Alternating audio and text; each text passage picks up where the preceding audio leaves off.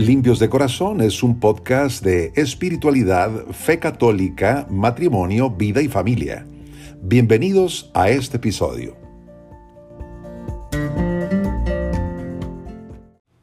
Vamos a hablar el día de hoy sobre cómo los seres humanos buscamos a Dios a tientas. Y te voy a hablar de cinco puntos concretos. Primero, los vacunados contra Dios. Segundo, las crisis que tiene la vida. Tercero, buscamos a Dios a tientas. Cuarto, podemos perder la semejanza pero no la imagen de Dios. Y quinto, Dios está más cerca de lo que te imaginas. Vamos con el primer punto. Vacunados contra Dios. Sí, hay muchas personas que hoy están vacunadas contra Dios, no aceptan la religión en su vida, mucho menos a la Iglesia Católica, por tantas cosas que han escuchado de ella en los medios de comunicación. Fíjate, si estuviéramos viviendo en los siglos de la Edad Media, aceptaríamos fácilmente a Dios porque la gente de aquellos años lo buscaba con mucha facilidad. La religión era algo muy importante. Fueron los siglos de mucha luz, con grandes teólogos, maestros de la fe. La Edad Media nos dejó impresionantes catedrales, que fueron expresión de la fe de la gente y del amor que tenían a Dios. La fe se enseñaba a la gente hablándoles de los atributos de Dios, de cómo era Dios. Bueno, pues hoy no se comienza a hablar de Dios de esa manera porque la sensibilidad del hombre pues ya ha cambiado mucho. Y hoy el hombre está más centrado en sí mismo que en Dios. Y por eso la iglesia cuando habla de Dios en el catecismo, tiene que hablar también del hombre de hoy.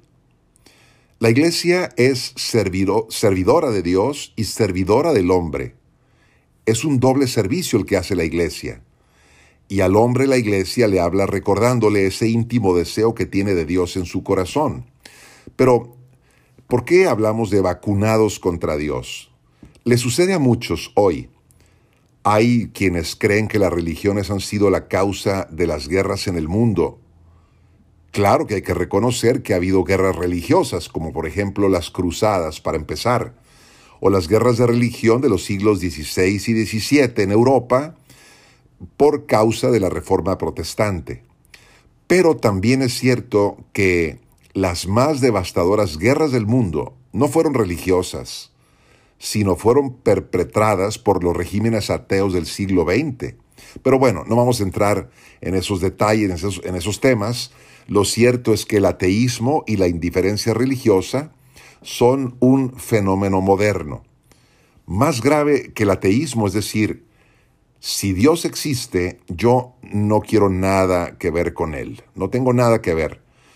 Hoy, pues es uno de los problemas más complejos que tiene la iglesia para evangelizar. Las personas vivimos sumergidas en un mundo donde todo es superficial, todo es intrascendente. Las personas no se preguntan por lo general por el sentido de su vida. Viven, viven las personas como anestesiadas, dando vueltas en la gran rueda que mueve al mundo. ¿Cuál es esa rueda? La rueda de la producción, el consumo y la diversión. Es decir, en eso se le va la vida a mucha gente, en producir, consumir y divertirse, y para después morirse. Es decir, todo está diseñado para que vivamos el día al día sin pensar, consumiendo y callando.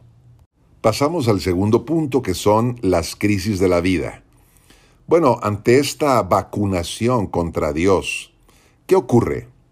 Pues ¿qué pasan los años y vienen las crisis. Te dicen que tienes cáncer, de repente te enteras de que tu cónyuge te deja porque se va con otra persona, un hijo se te suicida, te despiden del trabajo, te quedaste sin, sin nada en una crisis económica catastrófica. Son momentos muy fuertes, dramáticos, pero esas sacudidas hacen reaccionar a las personas y comienzan a preguntarse por qué suceden estas cosas y cuál es el sentido que tiene la vida.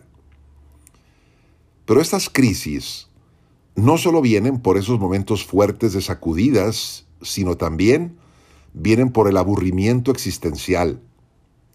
Fíjate, yo recuerdo hace muchos años un amigo me decía que los domingos eran para él los peores días de la semana. Le gustaba a mi amigo irse de juerga todo el fin de semana y cuando amanecía el domingo experimentaba un enorme vacío interior. Tenía que levantarse el lunes para ir a trabajar y esperar a que llegara el siguiente fin de semana para hacer lo mismo. Diversión a más no poder y de nuevo el vacío del domingo. Y se preguntaba mi amigo, bueno, así es toda la vida. Esos momentos de crisis y de vacío existencial fuertes que a veces experimentamos son también una bendición. Una bendición, ¿por qué? Pues porque nos permiten constatar que hemos sido creados para algo mucho más grande que vivir como prisioneros de esa rueda de la que te hablaba, de producir, consumir y divertirse. Es decir, hemos sido creados para el infinito y para la eternidad. Somos seres religiosos por naturaleza. Benditas crisis que nos descubren quiénes somos realmente los seres humanos. Vivimos en un mundo de apariencias, tener una figura, un cuerpo estético, tener una posición económica, un estatus social, seguir la moda que todos siguen, para no quedarnos fuera. Tenemos que aparentar que somos triunfadores, felices. Ahí están las redes sociales, especialmente Instagram, donde subimos fotos en las que lucimos muy felices, satisfechos, contentos. Pero esos no somos nosotros. Muchas veces buscamos ser la imagen de lo que la gente quiere de nosotros, o la gente o la cultura exige de nosotros. Pero la persona real se descubre cuando llegan las crisis de la vida, cuando nos enfrentamos a situaciones límite o a pruebas duras. Ahí sale a relucir nuestro verdadero yo. Y cuando nos encontramos en esos severos momentos de prueba, escuchamos allá de lejos que repican las campanas de un templo católico. La iglesia no puede dejar de llamar y de anunciar el Evangelio. Los católicos que estamos convencidos de que lo más necesario en tu vida es la presencia de Dios, no nos vamos a cansar de decir que Jesucristo es lo que las personas necesitan para ser más felices. Por una parte, los católicos sabemos que Dios tiene sed de nosotros. Mira a Jesús en la cruz. Él dice, tengo sed. Es la sed de amor y de almas que tiene Dios. Y por otra parte sabemos que el hombre también tiene sed. Sed de felicidad, de eternidad, de infinito. Tiene hambre y sed de Dios, aunque el hombre muchas veces no se dé cuenta de ello. San Agustín, en su libro de las confesiones, él decía, yo me he dado cuenta de que buscaba a Dios desde el principio, aunque no lo supiera, aun cuando estaba robando una manzana.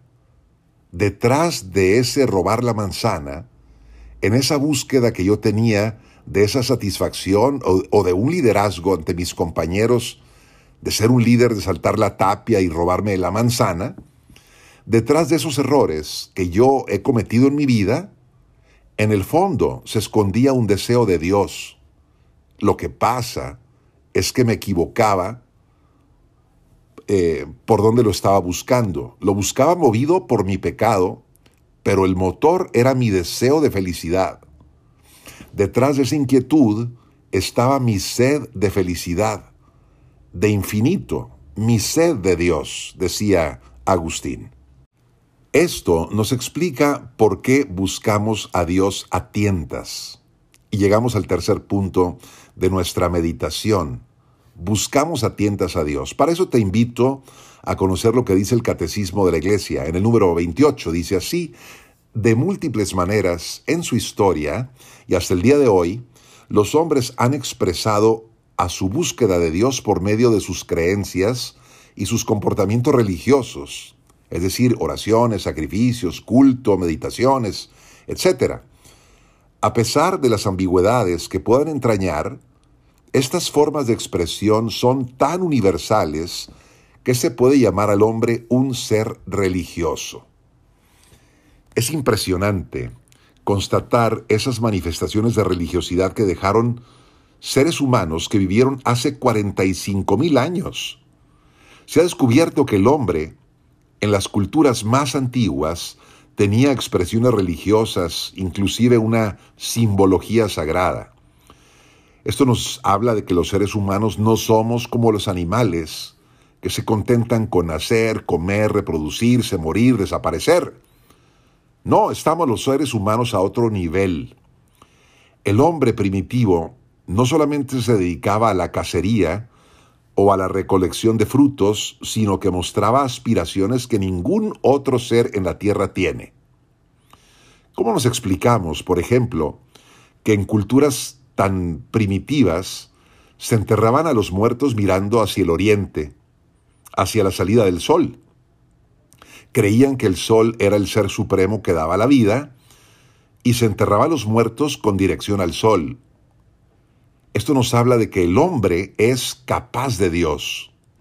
Lo vemos en los ritos funerarios, en las culturas, en la forma de sepultar a los difuntos. El hombre primitivo tenía un sentido del misterio que lo fascinaba, un sentido de lo sobrenatural y un deseo de participar de ese ser superior que es Dios. ¿Y qué me dices del ateísmo? Bueno, el ateísmo comenzó en los últimos tres siglos. Vinieron filósofos como Nietzsche, Hamlet. Ellos pensaban que el motor principal de la vida humana era el poder, buscar el poder. Luego vino un médico, Sigmund Freud. Él explicaba al hombre diciendo que era un ser movido por el placer. Y años después, en el siglo XX, apareció en Austria un famoso médico, psiquiatra, llamado Víctor Frankl, y esto es muy interesante, porque él enseñó que lo que más caracteriza al hombre es buscar el sentido de las cosas que hace. Es decir, el hombre busca un porqué de su vida, un para qué hacer las cosas.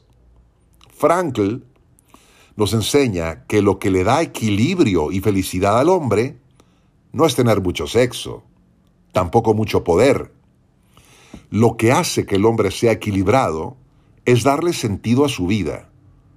Y sentido que viene del amor, del amar y ser amado. Y en ese sentido yo recuerdo a San Juan Pablo II. Qué barbaridad. Él escribió eh, frases muy bellas en su primera encíclica, Redemptor Hominis, decía el Papa, el hombre no puede vivir sin amor. Él permanece para sí mismo un ser incomprensible, su vida está privada de sentido si no se le revela el amor, si no se encuentra con el amor, si no lo experimenta y lo hace propio, si no participa en él vivamente. Fíjate qué interesante. Frankl habla de la búsqueda de sentido y San Juan Pablo II da en el clavo y nos dice que lo que mueve la vida del hombre es el amor. Esto superó a los filósofos ateos de otros siglos. Bien, pues las personas pueden tener muchos placeres en la vida, mucho poder también, pero pueden ser fácilmente personas muy desequilibradas, como se ve con frecuencia. Sin embargo, si tú vas a un monasterio, por ejemplo, donde viven los monjes, vas a encontrar a esos hombres o a esas mujeres que sirven a Dios en la oración, en el silencio, en el trabajo humilde, te encuentras con personas muy equilibradas, serenas, de una madurez sorprendente y de una alegría que no es de este mundo. Yo he conocido personas así y son felices porque tienen sentido para sus vidas y encontraron en Dios, en el amor de Dios, la fuente y el fin de ese sentido. Y llegamos al cuarto punto de nuestra meditación. Podemos perder la semejanza, pero no la imagen de Dios. Una persona puede sentir que el mal que ha hecho en su vida lo ha apartado de Dios. Creo yo que todos lo hemos experimentado. Sucede, por ejemplo, cuando un niño tiene una infancia muy feliz, con mucha inocencia, recuerda con mucho cariño el día de su primera comunión, pero luego va entrando en la adolescencia y en la juventud y empieza a conocer esas tentaciones de más grueso calibre. La vida lo va introduciendo en el mundo del pecado y llega esa persona a hacer cosas muy malas y se siente cerquita del infierno. Es entonces cuando se arrepiente y comienza a anhelar esa inocencia y esa felicidad de aquella infancia que quedó atrás. Es decir, empieza a sentir nostalgia de Dios en su alma. Lo único que quiere es la paz, es la tranquilidad de conciencia y el amor de Dios del que se había olvidado. Fíjate cómo el haberse distanciado de Dios lo hizo perder su semejanza con Dios, pero no perdió la imagen de Dios. Los seres humanos fuimos creados para ser imagen y semejanza de Dios. El joven perdió la semejanza de Dios por el pecado. El mal deformó su corazón. Sin embargo, esa nostalgia que siente por Dios no la pierde. Esa es la imagen de Dios. Le damos la espalda a Dios por el pecado y perdemos la semejanza con Dios. Pero la imagen de Dios permanece en nosotros. Hasta el hombre más malvado sigue llevando la imagen de Dios en él, porque sigue teniendo conciencia de que lo que hace no está bien. Hombres como Hitler, Stalin, hombres que fueron grandes villanos de la historia, ellos conservaron la imagen de Dios porque ellos tuvieron conciencia de que lo que hacían no estaba bien y fueron responsables de sus actos. Bueno, hay personas que acaban negando su fe. Personas que van con el párroco y le piden que sus nombres sean borrados del libro de los bautismos de la parroquia. A mi parroquia ya han llegado personas así. Eso se llama apostasía, es decir, rechazo total de la fe cristiana. Sin embargo, estas personas apóstatas y los renegados de Dios en el fondo siguen siendo personas religiosas. Con frecuencia, más que rechazar a Dios, rechazan la imagen que se han hecho de Dios. Y más que rechazar a la iglesia, rechazan la imagen que se han hecho o que otros les han hecho sobre lo que es la iglesia. Pero en el fondo de sus corazones hay un anhelo y una sensibilidad, aunque no lo logren identificar o pretendan negarla. Y finalmente llegamos a nuestro quinto punto de esta reflexión. Dios está más cerca de lo que te imagines. El Catecismo de la Iglesia Católica en el número 28 cita a Hechos de los Apóstoles en el capítulo 17 y nos dice que Dios creó a los hombres para que buscaran a Dios, para ver si a tientas lo buscaban y lo hallaban. Por más que no se encuentra lejos de cada uno de nosotros, pues en Él vivimos, nos movemos y existimos. Hasta aquí la cita del Catecismo y de Hechos de los Apóstoles. El hombre de todos los tiempos ha buscado a Dios a tientas, como ciego que no ve, pero va tocando las cosas y va imaginando a Dios. Por ejemplo, vio el sol, vio la energía, identifica a Dios con ello, pero llega a confundir a Dios con esas cosas. Otra vez el hombre convierte en dioses a grandes personajes que tuvieron mucho poder, como por ejemplo los emperadores romanos. Luego las culturas se fueron purificando y fueron avanzando en el conocimiento de Dios. Fueron entendiendo que Dios no es un ser material, sino un ser espiritual, invisible, trascendente, que está más allá de la naturaleza y entendieron también las culturas que no puede haber varios dioses, sino un solo Dios. Pero hasta aquí llegó el hombre buscando a Dios a tientas. Era necesario que Dios hablara para que el hombre tuviera una mejor y más exacta comprensión de quién es Dios. Es decir, era necesaria la revelación, lo que llamamos la divina revelación. Los seres humanos somos complicados tantas veces, tratando de conocer a Dios. Nuestra razón se oscurece, y más cuando nos apartamos de Él. Pero en realidad Dios no es complicado, Dios es sencillo. Dice el texto, por más que no, que por más que no se encuentra lejos de nosotros, pues en Él vivimos, nos movemos y existimos. Es decir, creíamos que Dios era un volcán, una estrella, un sol, y no, resulta de que Dios está en ti. Creíamos que era muy complicado llegar hasta Dios, que tendríamos que estudiar filosofía, teología, cultura, pero en realidad Dios es más sencillo de lo que siempre hemos pensado, más cercano, y es más fácil llegar a Dios de lo que siempre hemos imaginado. Dios es sencillo, Dios es simple. La eternidad de Dios coincide con la sencillez, mientras que nosotros hemos puesto muchas complicaciones diciendo que era un problema complejísimo llegar a conocer a Dios porque nos faltaba inteligencia y no, lo que nos faltaba era conversión. Porque cuando uno convierte su corazón a Dios, lo conoce fácilmente. Y por eso Jesús enseñaba que hay que ser como niños para entrar en el reino de los cielos. A Dios lo conocemos por la conversión del corazón.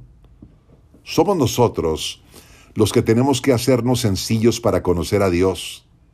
Pero no es tan fácil ser sencillo, ser humilde, tener un corazón de niño para conocer a Dios. Y por eso es necesaria la revelación. Dios ha venido a revelarse a nosotros porque necesitamos el don de la sencillez, el don de la humildad, el don de la simplicidad para conocerlo a Él. Esta es la experiencia de todos los que han ido buscando a Dios y finalmente lo han encontrado y han dicho como San Agustín, tarde te amé. Yo te buscaba por lo alto y tú estabas junto a mí. No cometamos el error de buscar a Dios donde no se encuentra. O no cometamos el, er el, error de buscarlo entre la basura del mal, porque el mal al final nos destruye. Aunque busquemos a Dios en lugares equivocados, recuerda que siempre lo estamos buscando, porque ahí también, en esos lugares de pecado, se manifiesta nuestro ser religioso, nuestra hambre de sentido y nuestra sed de felicidad. Que Dios nos bendiga a todos. Gracias por seguir este episodio de Limpios de Corazón. Soy el Padre Eduardo Jayen Cuarón y te deseo que tengas luz, paz, bendición y alegría.